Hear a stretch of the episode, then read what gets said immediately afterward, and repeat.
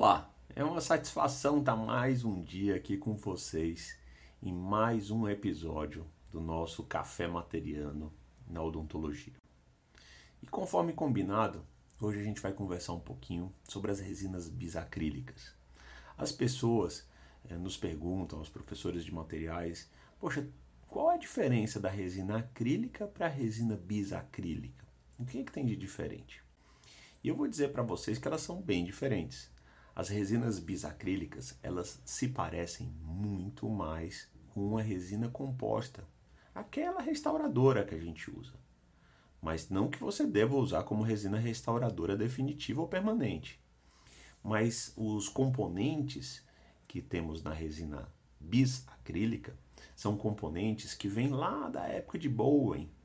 Eu não sei se vocês se recordam do inventor da resina composta, ou pelo menos quem idealizou os primeiros monômeros e botou cargas, que foi Bowen, ele, ele passou a trabalhar com monômeros que tinham dois grupamentos funcionais, daí bis, acrílica. Dois grupamentos funcionais na cadeia, são monômeros maiores, então são moléculas grandes que são formadas, e além de ter esses monômeros bifuncionais, elas têm também cargas. Então, esses monômeros são os bis de MA, tag DMA, UDMA, é, bisema, e cargas, que são vidros ou são partículas de cerâmica. Aí, se você me perguntar, professor, isso parece muito com a resina composta. É verdade. A grande diferença dela para a resina composta é que ela tem um pouco mais de monômeros diluentes. São monômeros que deixam a resina mais facilmente trabalhável, que escoam mais né, que se é, deformam mais facilmente antes do endurecimento.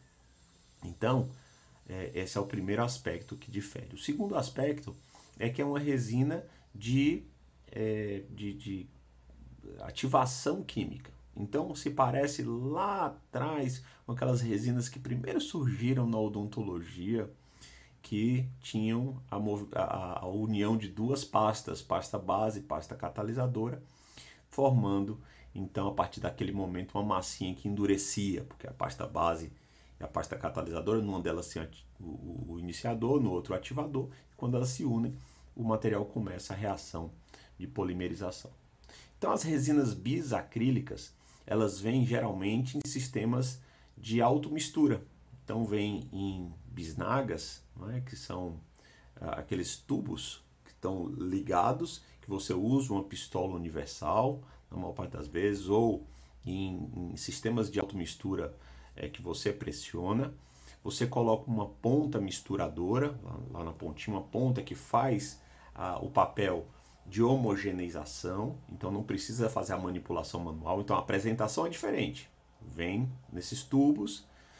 O modo de mistura é diferente, porque o sistema da, da bisacrílica é de automistura. Precisa, portanto, desse sistema de aplicação e da ponta misturadora.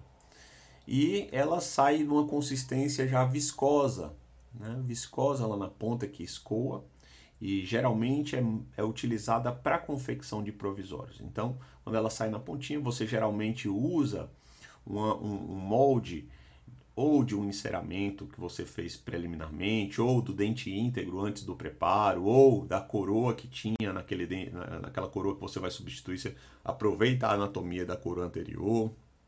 Então você utiliza uma referência, molda, faz esse, esse molde de silicone pesado e a partir daí você injeta né, a, a resina brisa acrílica, vaselina o dente antes disso, leva em posição.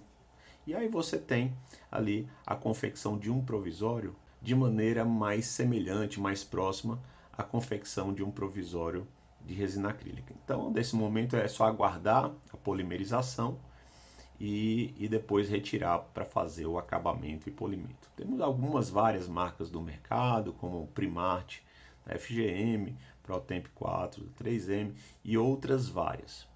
Uma das questões interessantes da resina brisa acrílica em relação à resina acrílica é que durante a polimerização, durante o momento em que ela está em posição, é, a reação também é exotérmica, libera calor, mas é muito menos calor do que aquele liberado pelas resinas acrílicas. Dependendo do volume da resina acrílica que você vai utilizar, ela esquenta e esquenta bastante, incomoda, uh, inclusive os tecidos da mão quando você está manipulando. Então imagina só isso aí é, quando você está trabalhando em um dente vivo, o risco de danos pulpares. Então no caso da resina bisacrílica, esse calor é menor e isso diminui também o risco de inflamações, de sensações dolorosas, né, sensibilidade durante a, a produção do provisório. Bom, com toda essa constituição da resina bisacrílica, ela tem uma característica adicional. Ela é mais estável quimicamente e, portanto, mais estável em termos de cor. Então, ela mantém a cor por mais tempo e é mais resistente mecanicamente.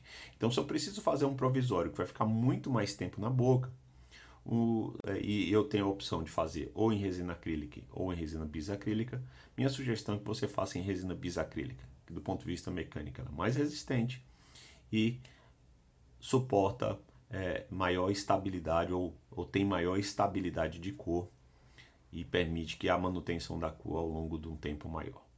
Bom, espero que você tenha gostado e degustado de mais um episódio do nosso Café Materiano. Se você gostou, comente, salve, compartilhe, encaminhe para os seus amigos. Foi um prazer estar aqui com vocês novamente. Espero encontrá-los em breve nos próximos episódios. Um grande abraço.